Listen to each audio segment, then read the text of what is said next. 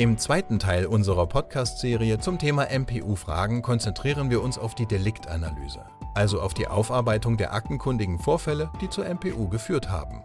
Nach den Einstiegsfragen ist es als nächstes wichtig, dass Sie die Vorfälle, die zur MPU geführt haben, detailliert und präzise beschreiben können. Eine umfassende Darstellung Ihrer Delikte zeigt dem Gutachter, dass Sie sich ernsthaft und gründlich auf die MPU vorbereitet haben. Es ist hierbei besonders wichtig, alle relevanten Informationen zu Ihrem Delikt genau zu kennen und wiedergeben zu können.